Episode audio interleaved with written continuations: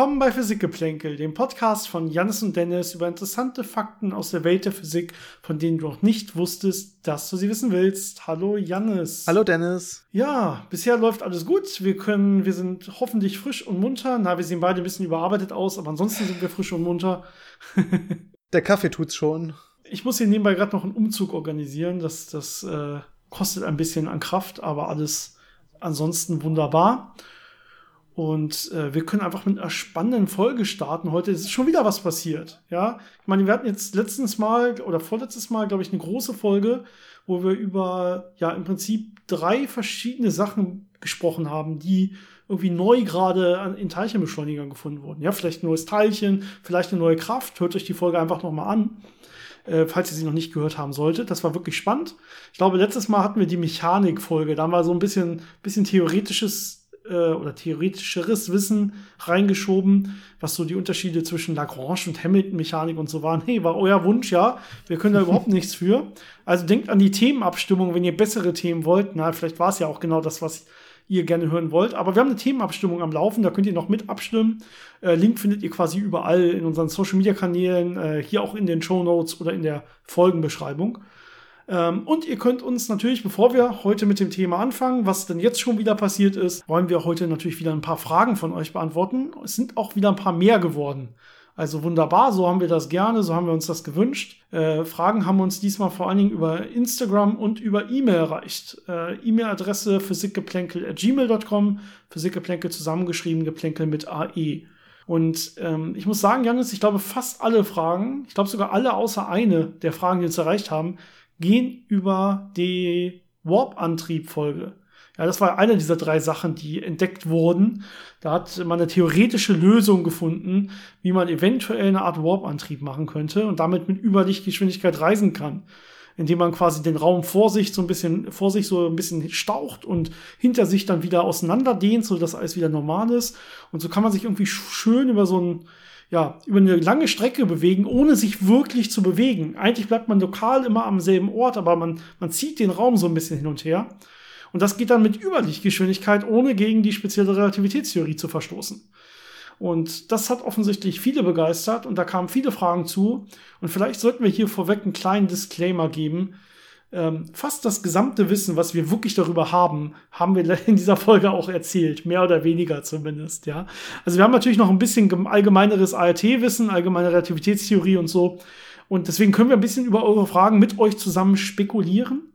Aber wir stecken jetzt nicht so sehr in diesen theoretischen Berechnungen drin, dass wir da wirklich, ja, verbindliche Antworten geben können. Muss man so sagen, oder Janis? Ja, das hast du sehr schön ausgedrückt. Also, ähm, so das grobe Verständnis ja, aber die Details sind teilweise doch sehr, äh, sehr tiefgehend. Ist ja schon in der speziellen Relativitätstheorie so, äh, wenn man da als Student mit in Berührung kommt, da kann man dann die Sachen verstehen und auch viele Sachen berechnen.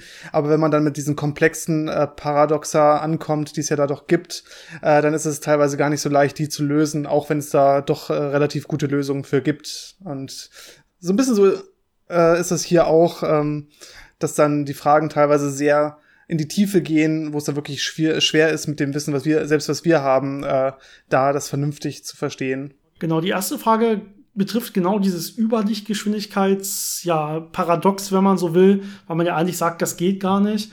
Äh, die kommt von Markus. Ich fasse das mal ein bisschen kürzer zusammen. Ähm, er sagt im Prinzip, ist das nicht wie so eine Gravitationswelle? Die staucht und streckt ja auch den Raum. Aber ja, die breitet sich ja nur maximal mit Lichtgeschwindigkeit aus. Sehr, sehr wahrscheinlich, ja, äh, nach aktuellen Messungen und nach der ART mit Lichtgeschwindigkeit. So, das heißt, da gilt auch diese natürliche Grenze. Wo ist denn da jetzt der Denkfehler? Warum geht es denn auf einmal dann doch schneller als mit Lichtgeschwindigkeit?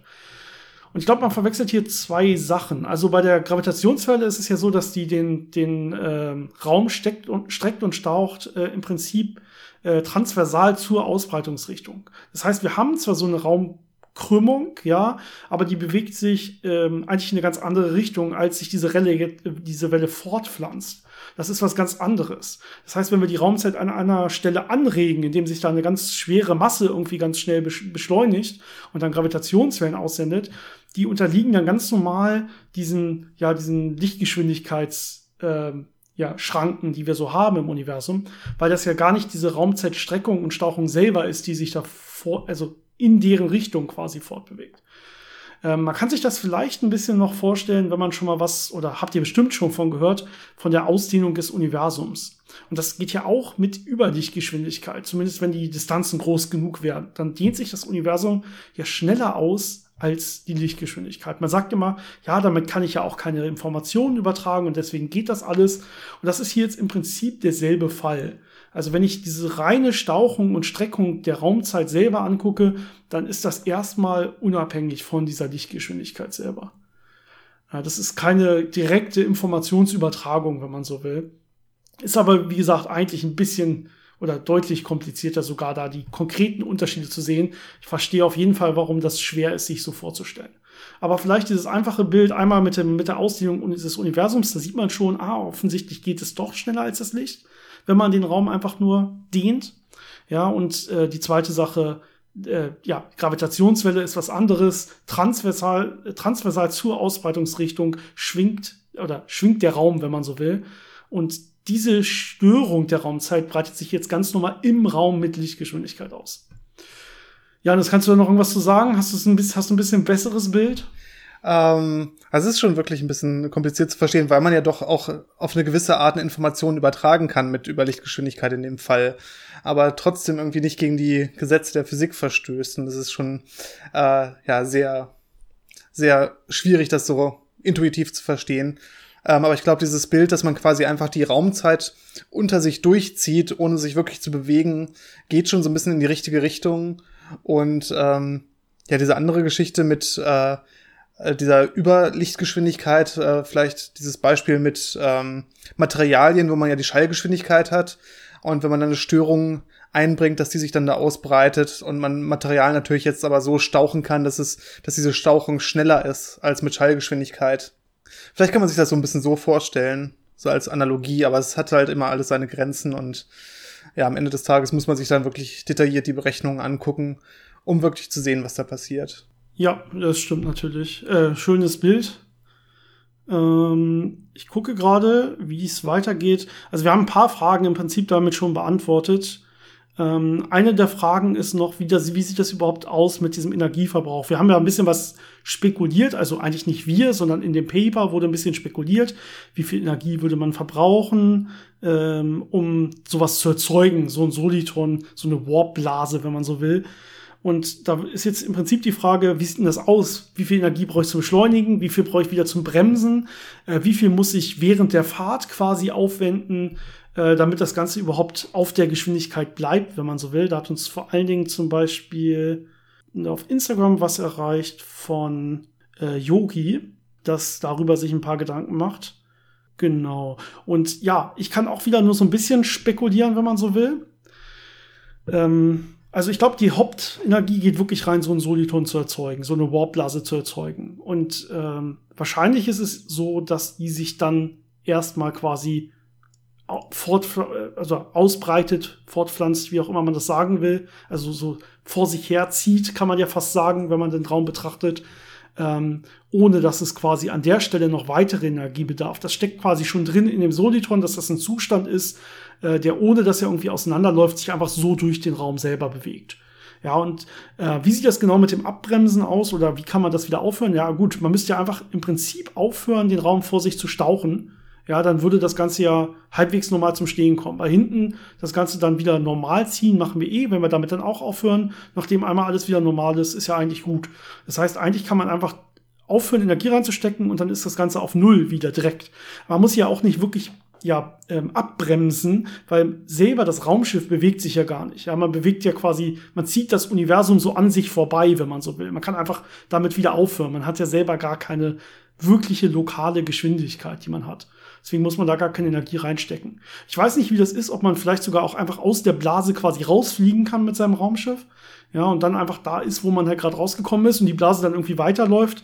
Äh, das ist wilde Spekulation, da habe ich überhaupt keine Ahnung von, aber das hört sich auf jeden Fall auch spannend an, dass wir dann irgendwie in Zukunft, wenn wir das als so Hauptantrieb benutzen, ähm, dass überall noch diese Solitonen lang kuschen, weil wir sie nicht wieder abstellen, sondern immer nur rausspringen. Ja, das ist kann es wahrscheinlich zu lustigen Situationen kommen, wenn man auf einmal äh, ein paar Lichtjahre weiter weg ist. Ja, das kann ich mir sehr gut vorstellen, wenn das so wäre, dass das dann so auch käme. Ähm, so, so, ja, unbedacht, wie Leute jetzt schon mit Sachen umgehen, äh, würde mich das nicht wundern. Aber ja, kurz gesagt gibt's dann die zwei Möglichkeiten. Das müsste man sich halt nochmal genauer angucken, was äh, jetzt der Fall ist. Aber entweder dieses Soliton äh, bewegt sich einfach, wenn man die Energie reingesteckt hat, von alleine weiter. Da müsste man ja einfach einmal die umgekehrte Energieverteilung benutzen, um diese Störung wieder, ja, quasi aufzuheben und dann stehen zu bleiben. Und im anderen Fall, wenn man quasi den Raum sozusagen aktiv äh, unter sich wegzieht, also äh, die ganze Zeit Energie reinstecken muss, um es aufrechtzuerhalten, dann würde man einfach damit aufhören und würde auch äh, stehen bleiben. Ja, es, es, es kann auch sein, dass man äh, ein, also während der Fahrt quasi nur ein bisschen Energie reinstecken muss, um die Größe aufrechtzuerhalten. Dass es eben doch ein bisschen zerläuft quasi, dass zum Beispiel so eine 200 Meter Blase leicht kleiner werden würde, wenn man nicht von innen irgendeine Art von Druck oder Energie oder so ausübt. Ich weiß, dass es so bei manchen Berechnungen von so, so einer Art Wurmlöchern der Fall ist, dass wenn man, äh, da habe ich mal Berechnungen gesehen, äh, auch die auch in so eine Star Trek Richtung gehen, dass wenn man ein Wurmloch aufbauen will, nach konform mit der allgemeinen Relativitätstheorie, dass man da in dem Fall dann natürlich irgendwelche mysteriöse Art von Materie, die dann wahrscheinlich ne meistens negative Energien braucht und sowas. Also alles nicht mit aktueller Physik realisierbar, soweit wir wissen. Aber dass man da zum Beispiel so einen kontinuierlichen Teilchenstrom braucht, um das Ganze auf einer vernünftigen Größe zu halten und das Ganze ansonsten wieder zusammensinkt. Also es könnte natürlich auch sein, dass man hier sowas ähnliches machen müsste äh, so, so ein bisschen quasi Energie während der Fahrt braucht, damit das Ganze einfach nicht kleiner wird. Ähm, aber wie gesagt, das sind von uns eher Spekulationen, als dass wir das jetzt alles durchgerechnet hat, haben und äh, wissen, wie es wirklich ist. Das muss man hier einfach sagen. Ähm, ich ich glaube, uns haben noch, doch noch ein paar andere Fragen erreicht, die ich jetzt erst bemerke, wenn ich hier so durch die ganzen E-Mails und so mich durchklicke. Ähm, ich gehe mal weiter. Wo wir gerade bei negativer Energie waren, gehe ich mal direkt zur Frage von Lars, die uns über E-Mail, über unsere E-Mail-Adresse erreicht hat. Und Ma äh, Lars fragt sich, wie denn das mit äh, negativer Energie und negative Masse überhaupt ist. Kann das überhaupt sein? Also er sagt, ja, wenn man eine negative mh, hm, Energie hat, müsste man ja auch eine negative Masse haben. Das hängt ja irgendwie zusammen. Und ähm, ja, er hat jetzt sich überhaupt überlegt, wie kann denn das sein, wenn wir sagen, wir haben irgendwo negative Energie, negative Massen. Gibt es sowas? Äh, kann es sowas überhaupt nach der gängigen Theorie geben? Was bedeutet das für die Physik? Ja, es ist äh, immer so ein bisschen Spiel von Definitionen, was man genau damit meint. Ähm, zum Beispiel negative Energien kann man ja im Prinzip schon dann haben, wenn man den Energienullpunkt bei irgendeinem System an einem bestimmten Punkt äh, definieren kann und dann äh, natürlich auch Zustände haben kann, die weniger Energie haben, dann hätte man schon eine negative Energie. Das ist aber nicht das, was normalerweise in diesen äh, Kontexten gemeint ist. Da geht es ja wirklich um negative äh, Ruheenergie zum Beispiel, also die, die äh, ja, die Energie, die der Masse eines Teilchens entspricht. Wenn man da eine negative Masse hätte, hätte man natürlich auch da eine äh, negative Energie und das wäre dann ein bisschen wieder was eigenes. Man kann aber auch negative Massen haben, ohne negative Energie zu haben.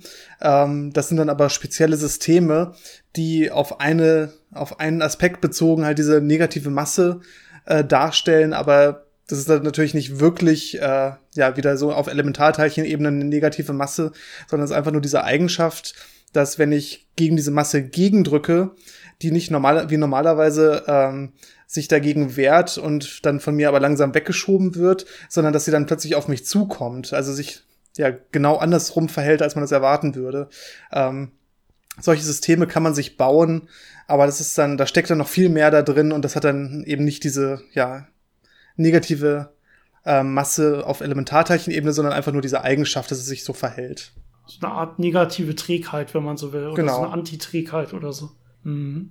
Ja, man kann natürlich, das ist immer bei diesen Spekulationen, gibt es Teilchen mit theoretischer negativer Energie und so, so ein bisschen was, so ein bisschen die Heisenbergsche Unschärferelation ausnutzen. Wenn man sagt, es kann sich so ein Teilchenpaar aus dem Nichts bilden, ähm, und dann müssten die normalerweise kurze Zeit später sich wieder annihilieren und dann äh, wieder quasi nicht sein, wenn man so will.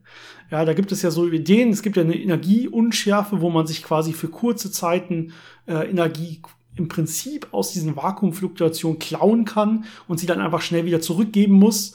Und aber was ist, wenn ich sie nicht zurückgebe? Was ist, wenn ich daraus dann Teilchen erzeuge, was ich irgendwie behalten äh, kann oder so? Das sind so Spekulationen, wie man solche Teilchen herkriegt, die theoretisch so eine Art von negative Energie haben. Da kommt es jetzt aber auch wieder stark auf die Definition an, weil die erstmal schon auch ganz normale positive Energien dann haben, wenn ich so ein Teilchen habe. Aber es ist ja quasi eine Art von Energieerhaltung, hätte es dann eine Art negatives Vorzeichen oder so. Ähm, dann gibt es auch noch Theorien, die dann äh, mit negativen äh, Masseschalen, also wirklich negativen Massen äh, rechnen. Manche Stringtheorien machen das, soweit ich weiß. Ähm, also da gibt es dann auch schon sowas wie richtige negative Massen. Äh, da wird es dann noch ein bisschen interessanter, aber das ist äh, weit weg von dem, was wir bisher zumindest irgendwie gemessen haben oder so.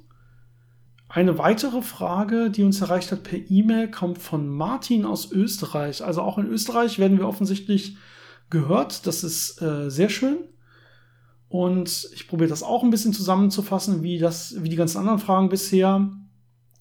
Äh, da geht es jetzt um dunkle Materie. Und äh, in dem speziellen Fall geht es um schwarze Löcher aus dunkler Materie. Martin sagt nämlich äh, oder fragt im Prinzip, kann es nicht sein, dass sich einfach, einfach so aus dunkler Materie schwarze Löcher ergeben? Ich werde es mal ein bisschen vereinfacht zusammenfassen. Also wir haben irgendwie dunkle Materie und die dunkle Materie zeichnet sich ja dadurch aus, dass sie auch gar nicht wechselwirkt untereinander, außer mit Gravitation. Ja, nicht mit anderer Materie und nicht untereinander. Das heißt, wenn jetzt einfach nur Gravitation da ist und wir haben Milliarden von Jahren Zeit, dann müssten sich ja die äh, untereinander anziehen und anziehen und anziehen und anziehen und irgendwann müsste alles so dicht beieinander sein, dass sich schwarze Löcher bilden, automatisch quasi. Ja, und ähm, seine Frage ist, könnte es nicht sein, dass sich so zum Beispiel diese extrem großen schwarzen Löcher bilden im Zentrum von Galaxien, die wir uns noch nicht so richtig erklären können, wo die genau herkommen? Oder warum ist das nicht so? Wie sieht eigentlich wirklich die dunkle Materieverteilung im Universum aus? Und den Effekt, den äh, Martin da beschrieben hat, der stimmt schon so. Ja, es ist so, dass die ja im Prinzip keinen Druck aufbauen können, die können nicht stoßen. Ja, und deswegen wäre es in der Tat so, dass man quasi nichts hat, was diesen Zusammenfall in ein schwarzes Loch, diesen Kollaps verhindern würde, was dem entgegenstehen würde. Das wäre schon mal gut. Das klappt also. Das Problem ist, ähm, die Teilchen verlieren auch einfach nie Energie durch so ganz viele Stöße, ja, und äh, dadurch, dass man elektromagnetisch abstrahlen kann, zum Beispiel Wärmestrahlung und so, verliert man halt kontinuierlich Energie. Und das ist auch nötig, damit sich was an einem Ort sammelt. Ja, man will ja jetzt auf einmal, dass ganz viele Teilchen sich an einem Ort sammeln und zusammentun und so richtig schön verklumpen und am besten noch so miteinander binden. Und das klappt alles nur, wenn es Reibung gibt. Ja, ansonsten wäre es so, okay, die ziehen sich zwar schon gravitativ an, aber die wandern dann quasi zum Masseschwerpunkt hin und gehen dann einfach mit derselben Energie durch das Massezentrum durch und dann wieder in die andere Richtung weiter. Es gibt nichts, was da dann, obwohl die da sehr dicht vielleicht sind, äh, was sie da dann halten würde, was sie dann da reiben würde und die würden dann nicht ihre Energie verlieren und einfach da bleiben. Die würden einfach wieder weiter wegfliegen. Und das ist so ein bisschen das, was dem entgegensteht. Und dieser Effekt ist deutlich größer. Und das sorgt dafür, dass sich das schon so ein bisschen gravitativ bindet, ja, aber deutlich schwächer, als sich normale Materie gravitativ binden würde. Das heißt, wir haben meistens so, so Halos aus äh, dunkler Materie, so, so Wolken um Galaxien zum Beispiel rum. Aber wir haben nicht wirklich Sterne, die sich bilden können und auch keine schwarzen Löcher. Das kann natürlich mit sehr viel Zufall, mit sehr viel Glück, wenn man so theoretisch passieren. Wenn da genug auf einem äh, Fleck sitzen, dann würde sich auch durch äh, dunkler Materie, würde sich auch schon ein schwarzes Loch bilden das könnte man dann nachher auch gar nicht mehr auseinanderhalten, was da jetzt wirklich drin ist. Das, das, das kommuniziert ja nicht mit der Außenwelt. Aber dass es das auf natürlichem Wege macht, ist sehr, sehr unwahrscheinlich. Ja, wie du schon gesagt hast, das Problem ist, dass die Gravitation ja relativ schwach ist und gegen die Eigenbewegung erstmal anarbeiten muss, um so viel äh, dunkle Materie zusammenklumpen zu lassen, dass da wirklich ein schwarzes Loch entstehen könnte. Also dadurch, dass keine Reibung da ist, kann die einfach auch viel zu leicht wieder abhauen und Deswegen ist es sehr unwahrscheinlich, dass aus reiner dunkler Materie schwarze Löcher entstehen. Natürlich äh, nehmen die standardschwarzen Löcher, die wir so haben, auch dunkle Materie auf. Aber auch da hat man natürlich gewisse Grenzen, wie viel Materie sie eigentlich wirklich äh, pro Zeit aufnehmen können und welchen Beitrag das äh, leisten kann an der Gesamtmasse. Aber ja, am Ende ist dunkle Materie so eine sehr schwach untereinander wechselwirkende Wolke, die so durchs Universum wabert und die sich dann ein bisschen da ansammelt, wo mehr Masse ist, aber die nicht äh, von sich aus sich so stark verklumpt, um jetzt schwarze Löcher zu erzeugen. Genau, ich glaube, das waren so soweit die physikalischen Fragen, die uns erreicht haben. Es gibt noch eine ein bisschen allgemeinere Frage. Ähm, ich glaube, das ist, äh, wie ist sein Name? Ähm, sein sein Instagram-Name ist Odemikus. Hat keinen anderen Namen angegeben. Also Odemikus äh, ist, glaube ich, äh, kurz davor, sein Physikstudium zu beginnen. Und er fragt einmal, wo man denn, wo, wo wir denn so unsere gängigsten Paper immer herbekommen, von denen wir so reden. Da muss ich vielleicht einmal dazu sagen, äh, weil wir zu faul sind, äh, vergessen wir meistens, die zu verlinken in den Show Notes. Das liegt aber auch daran, dass das ja, wenn wir Paper besprechen, das sind immer welche, die gerade groß in den News sind und man die mit einem ganz einfachen Google-Search quasi einfach findet und sich angucken kann. Und diese Paper sind ja wirklich richtige Physik-Paper. Ähm, die wenigsten von euch werden wahrscheinlich da wirklich reingucken wollen, sondern ihr guckt dann wahrscheinlich entweder auf Wikipedia oder auf irgendwelche ja, populärwissenschaftlichen Artikel, die über diese Paper reden. Und da wissen wir jetzt gar nicht genau, was wir denn da verlinken sollten. Die Paper selber findet man, wie gesagt, einfach über ein Google Google-Suche oder eine Google Scholar-Suche. Da gibt's ja eine extra quasi Seite von Google für, die ähm, ja Paper und Bücher im Prinzip durchsuchen kann, Fachbücher. Ähm, und das größte freie äh, Archiv, was es so gibt, ist wahrscheinlich Archive, mhm. wo die meisten Paper drin sind. Äh, da kann man dann kostenlos dann immer die ganzen PDFs sich angucken.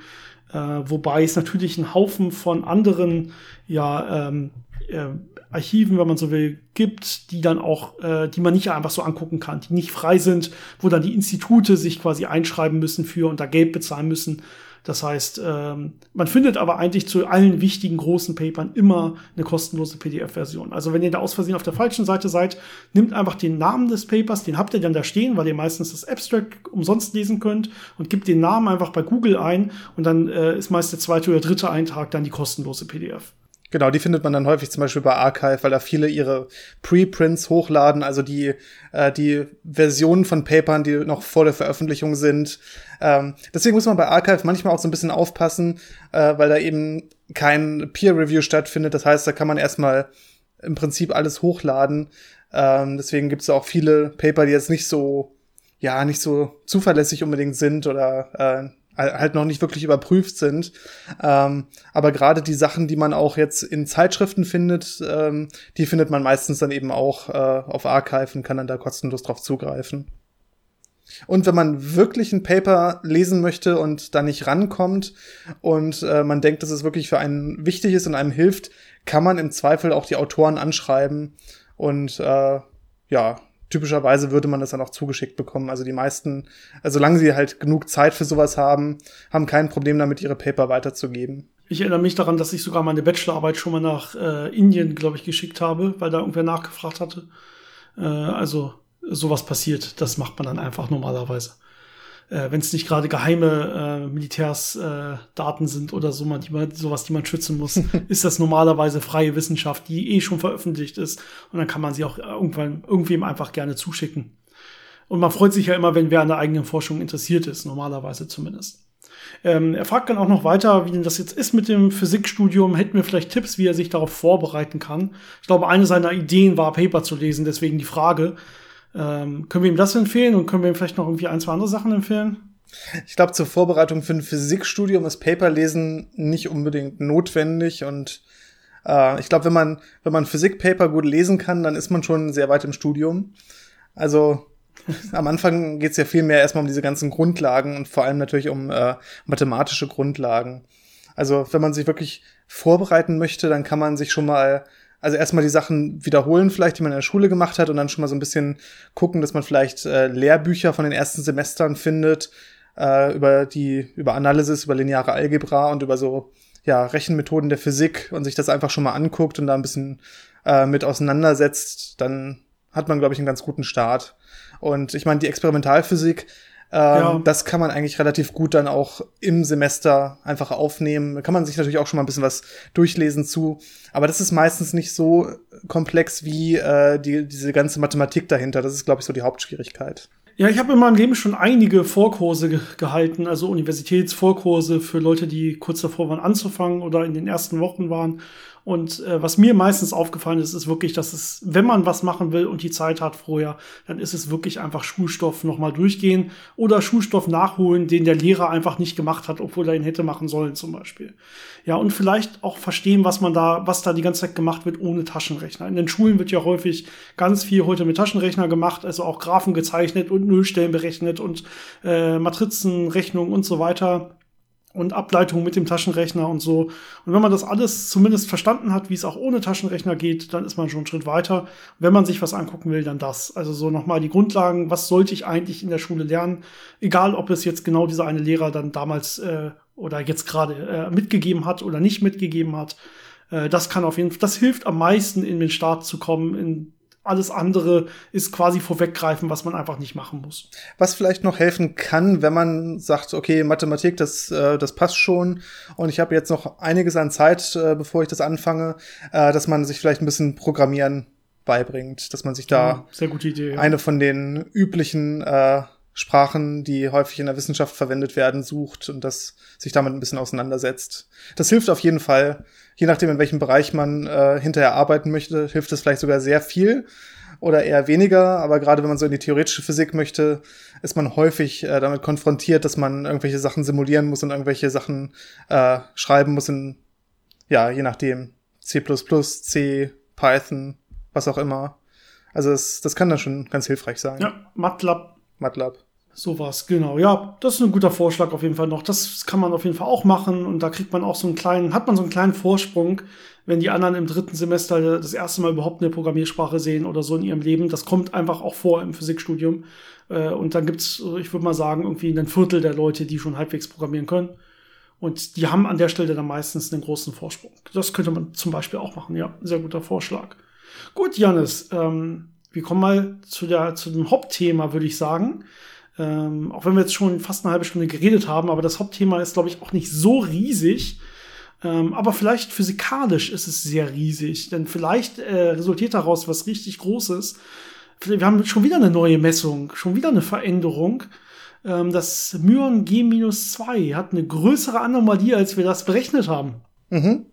Ähm, das hast du sehr schön zusammengefasst. Äh, vielleicht sollten wir mal ganz von vorne anfangen, worum es hier überhaupt geht und warum das interessant ist und dann so ein bisschen auf das äh, Experiment selber eingehen.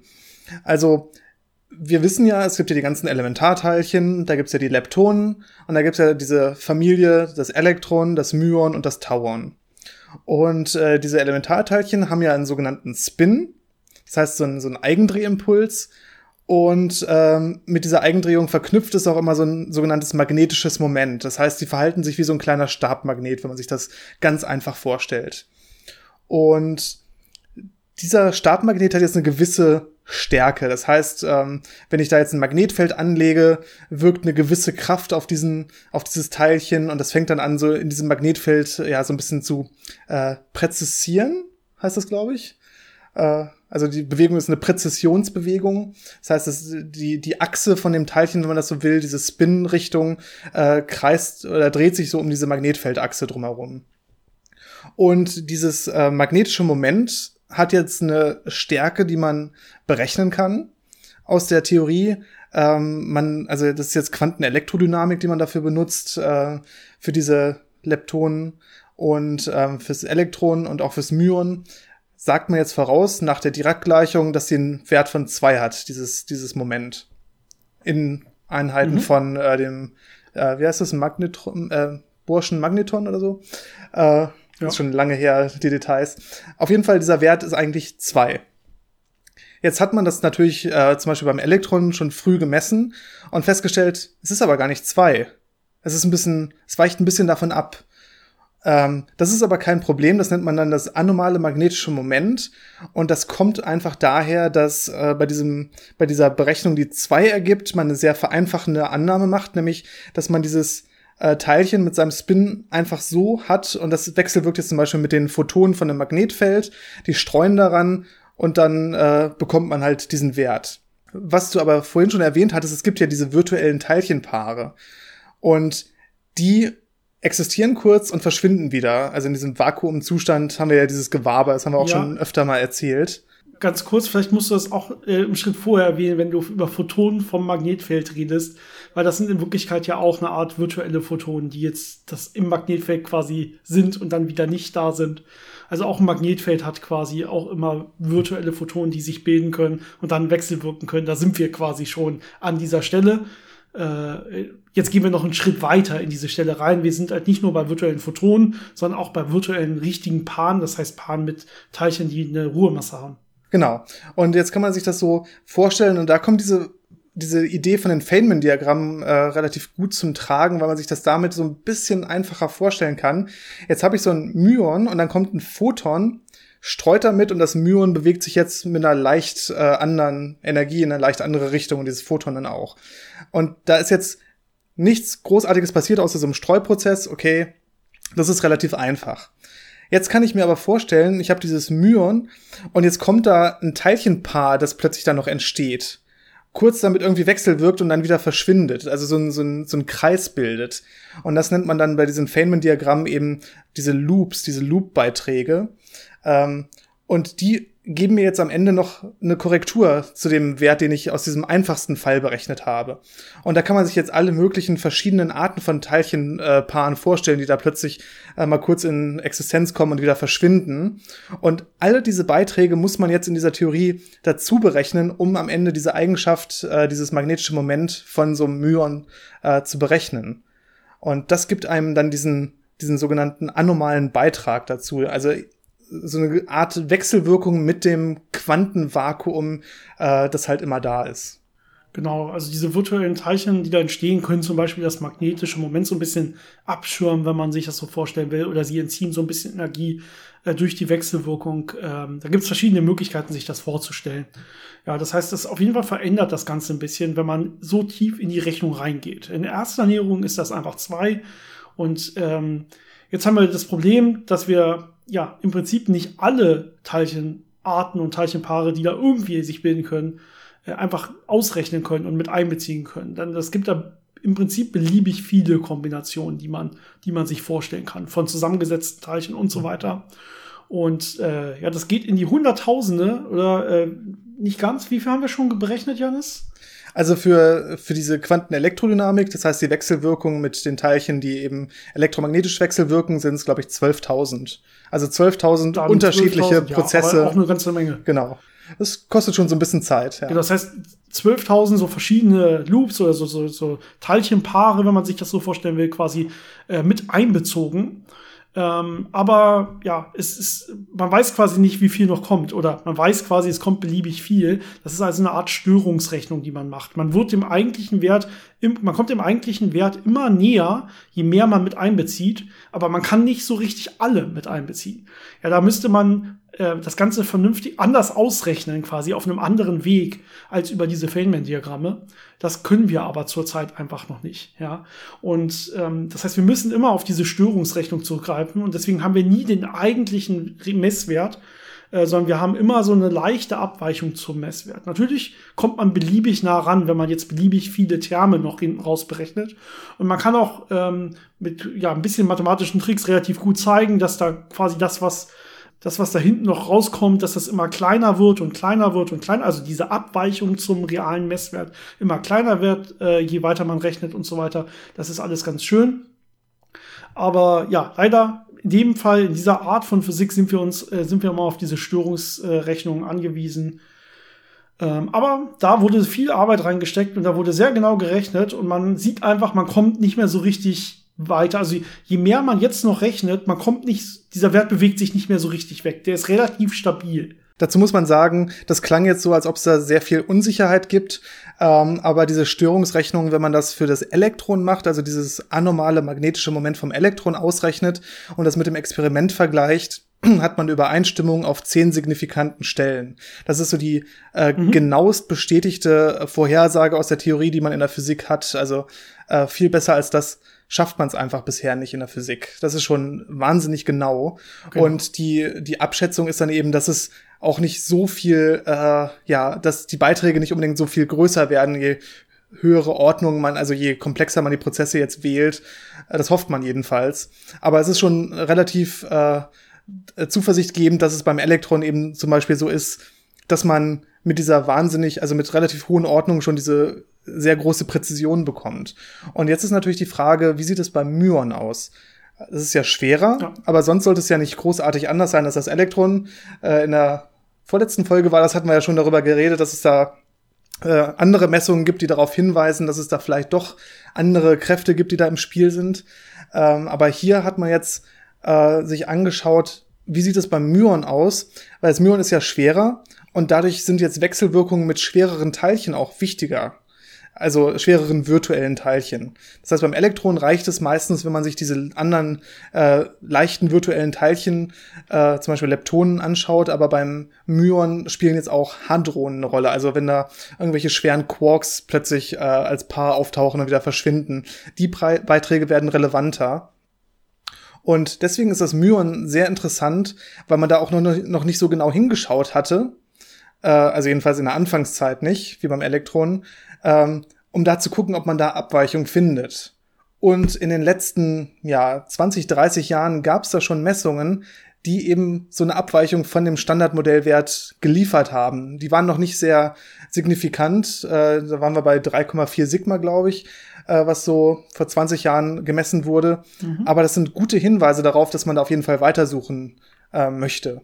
Und äh, damals das Experiment war eben am Brookhaven äh, Beschleuniger und äh, da hatte man eben dieses Experiment gemacht, musste es dann aber abbauen und hat es dann jetzt in den letzten Jahren äh, ja über 3000 Meilen durch die USA verschifft und nach Chicago gebracht, um es da am Fermilab wieder aufzubauen. Also diesen, diesen äh, Speicherring, diesen riesigen Magneten hat man wirklich äh, über Wasser und über Land äh, transportiert, um eben dieses Experiment in einer verbesserten Version wieder aufnehmen zu können und eben äh, diese statistische Signifikanz in die Höhe treiben zu können, um wirklich zu gucken, ist diese Abweichung, die man da gesehen hat, ist sie richtig? Ist da wirklich neue Physik, die man da äh, finden kann?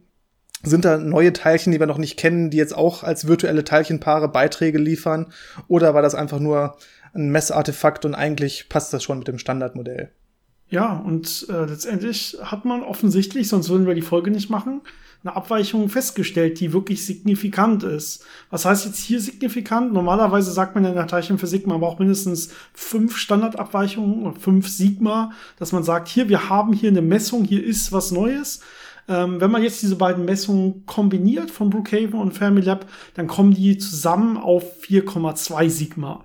Also sie sind noch nicht ganz bei 5 Sigma, aber man erwartet, dass man da auf jeden Fall schnell hinkommt, wenn man jetzt einfach das Ganze fortsetzt und weiter misst. Ja, und die Daten, die jetzt veröffentlicht wurden und wo eben diese, äh, diese Ergebnisse publiziert wurden, ähm, die sind nur ein Bruchteil von dem, was man jetzt über die nächsten Jahre messen wird. Also man hat sowohl die, genau. die Genauigkeit der Messungen verbessert, ähm, als eben auch die, die Rate an Daten, die man nimmt. Das heißt, äh, wenn man jetzt das ein paar Jahre laufen lässt, hat man direkt viel, viel, viel mehr Daten als in den ganzen äh, Jahrzehnten davor kombiniert.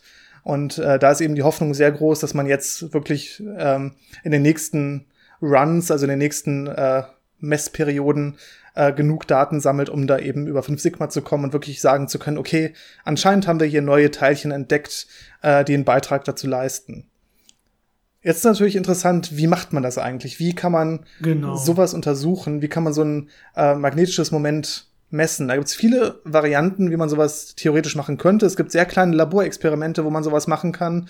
Ähm, aber in diesem Fall, um diese Präzision zu erreichen, hat man einen riesigen Magneten. Und zwar ist das so ein äh, kreisförmiger, äh, supraleitender Magnet. Der hat einen Durchmesser von 15 Metern, also ist schon ein riesiges Teil, äh, was da im Labor steht. Aber es ist nicht nur, dass der Magnet groß sein muss und jetzt 1,45 Tesla haben muss, sondern das Magnetfeld muss extrem homogen sein. Das heißt, ganz, ganz, ganz viel Arbeit ist einfach da reingegangen, äh, dieses Magnetfeld homogen zu machen. Das heißt, man hat zwar diesen Magneten, aber dann fügt man immer noch kleine Teile hinzu, um das Magnetfeld noch ein bisschen homogener zu machen und noch ein bisschen homogener zu machen. Und man muss das natürlich immer wieder kalibrieren und nachmessen, wie genau das Magnetfeld an welcher Stelle ist und wie es sich mit der Zeit verändert. Was man dann letztendlich macht, wenn man dieses tolle Magnetfeld hat und das auch genau kennt, ja, dann weiß man ja auch, wie sich jetzt zum Beispiel geladene Teilchen in diesem Magnetfeld exakt bewegen würden. Das ist ja an der Stelle entscheidend.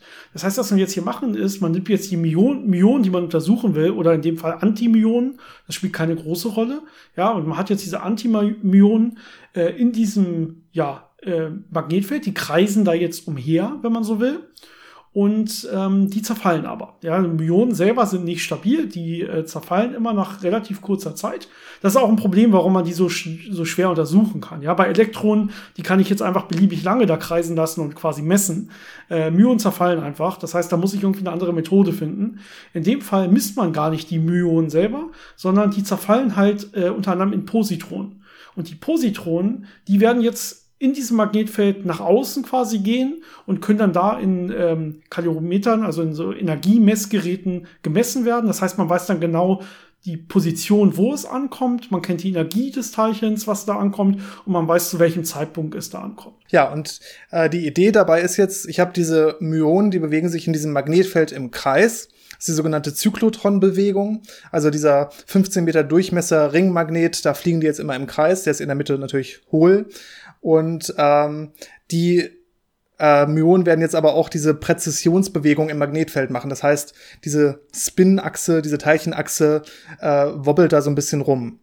Und diese, diese, dieser Unterschied zwischen dieser Kreis, also dieser großen Frequenz von den äh, Zyklotronen und dieser kleinen Präzisionsfrequenz, das findet man jetzt in der Energieverteilung von den Positronen, die beim Zerfall entstehen, wieder.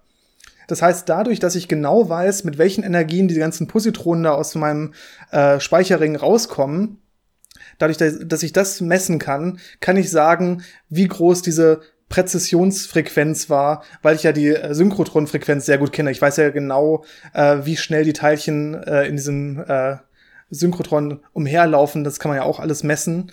Und da kriege ich jetzt diese Informationen raus, äh, aus dieser Positronenmessung, wie groß diese Präzisionsfrequenz war und damit dann eben, wie groß dieses äh, anormale magnetische Moment ist.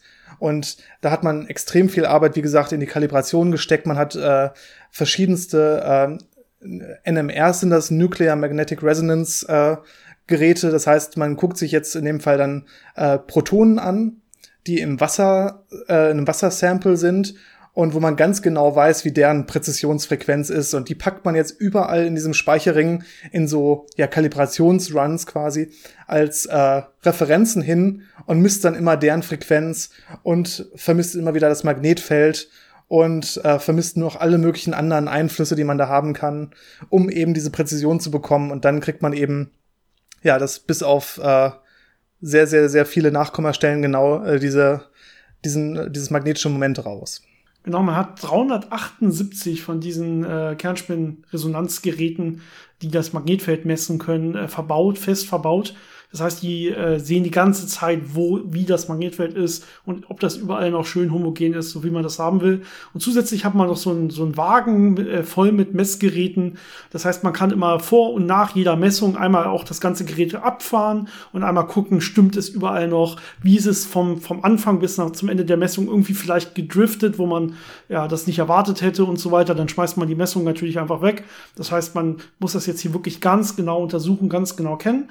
Die, äh, man muss das mittlere Magnetfeld mit einer Präzision von etwa äh, einmal 10 hoch minus ähm, so 7 oder so kennen. Irgendwas in der Größenordnung. Also man muss es extrem genau kennen auch. Ähm, und dafür braucht es halt viele Messgeräte und man muss es natürlich auch dauerhaft kennen. Das kann ja, wie gesagt, leicht in die eine oder andere Richtung wegdriften und dementsprechend immer wieder vermessen, immer wieder extrem genau vermessen, weil man das natürlich nachher braucht. Je genauer man das Magnetfeld kennt und je homogener es ist, desto kleiner wird nachher die Unsicherheit äh, bei dieser Schwebefrequenz, die man eigentlich messen will. Also bei dieser Schwebefrequenz zwischen der Frequenz, ähm, zwischen dieser Präzision ähm, des, des Teilchens selber und der Umlauffrequenz, wenn man so will, in dem, in dem Magnetring. Ja, und wie gesagt, da hat man sehr große Fortschritte im Vergleich zum vorherigen Experiment gemacht, was die Homogenität angeht. Ähm, auch was die Injektion von diesen Myonen angeht, die man äh, ja in einem anderen Teilchenbeschleuniger vorher erzeugt und dann äh, durch einen Magnetfeld-Schaltvorgang quasi in diesen Speicherring immer so stoßweise einlässt.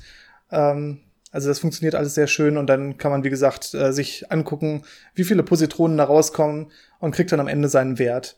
Und ich bin sehr gespannt, was da in den nächsten Jahren dann noch als Ergebnis rauskommt. Das ist ja, wie gesagt, jetzt quasi so die, der erste Einblick. Äh, so gut funktioniert es, äh, so gut sind unsere Daten schon und äh, da wird noch viel mehr kommen. Ja, man hat quasi diese, ähm, ja, diesen, diese Auffälligkeit von Brookhaven jetzt nochmal bestätigt im Fermilab. Ja, es ist auch der, im Prinzip derselbe Messwert im, im Rahmen der Ungenauigkeiten, der rausgekommen ist. Das heißt, man hat jetzt wirklich sagen können, da scheint wirklich was zu sein. Und deswegen kann man diese beiden jetzt auch schön zusammennehmen und eine Gesamtstandardabweichung äh, von 4,2 schon bekommen. Und da kann man jetzt einfach noch weiter sich das angucken und weiter messen und dann auch hoffentlich irgendwann über 5 zu sein und dann wirklich auch sich sicher genug zu sein, zu sagen, hey, wir glauben wirklich, hier ist ein Unterschied zu zu der Theorie zum Standardmodell. Das wäre natürlich was, äh, wir warten ja eigentlich auf so einen Unterschied, dass man dann irgendwann mal nicht das Standardmodell immer wieder bestätigt und bestätigt und bestätigt, sondern dass man irgendwann mal wirklich neue Physik findet, die die ganzen ungeklärten Fragen im Universum vielleicht dann mehr erklären kann. Das ist jetzt vielleicht noch die letzte offene Frage, die wir besprechen können. Zu was kann, denn das jetzt überhaupt führen? Oder was kann, was bedeutet denn das überhaupt, dass das jetzt irgendwie nicht mit dem Standardmodell übereinstimmt? Ich muss vielleicht einmal ganz kurz vorwegnehmen. Es kann natürlich sein, ähm, dass es jetzt hier so eine Unstimmigkeit gibt ja, mit den Berechnungen, aber dass es trotzdem mit dem Standardmodell übereinstimmt, einfach aufgrund der Anfälligkeit von Störungstheorien.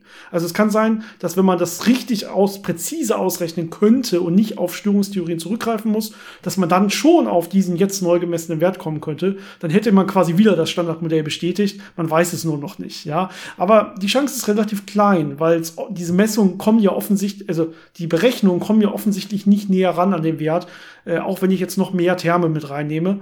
Das heißt, ähm, es ist zwar möglich, dass man äh, im Prinzip einfach hier nur Unsicherheiten der Störungsrechnung misst, es ist aber relativ ja unwahrscheinlich.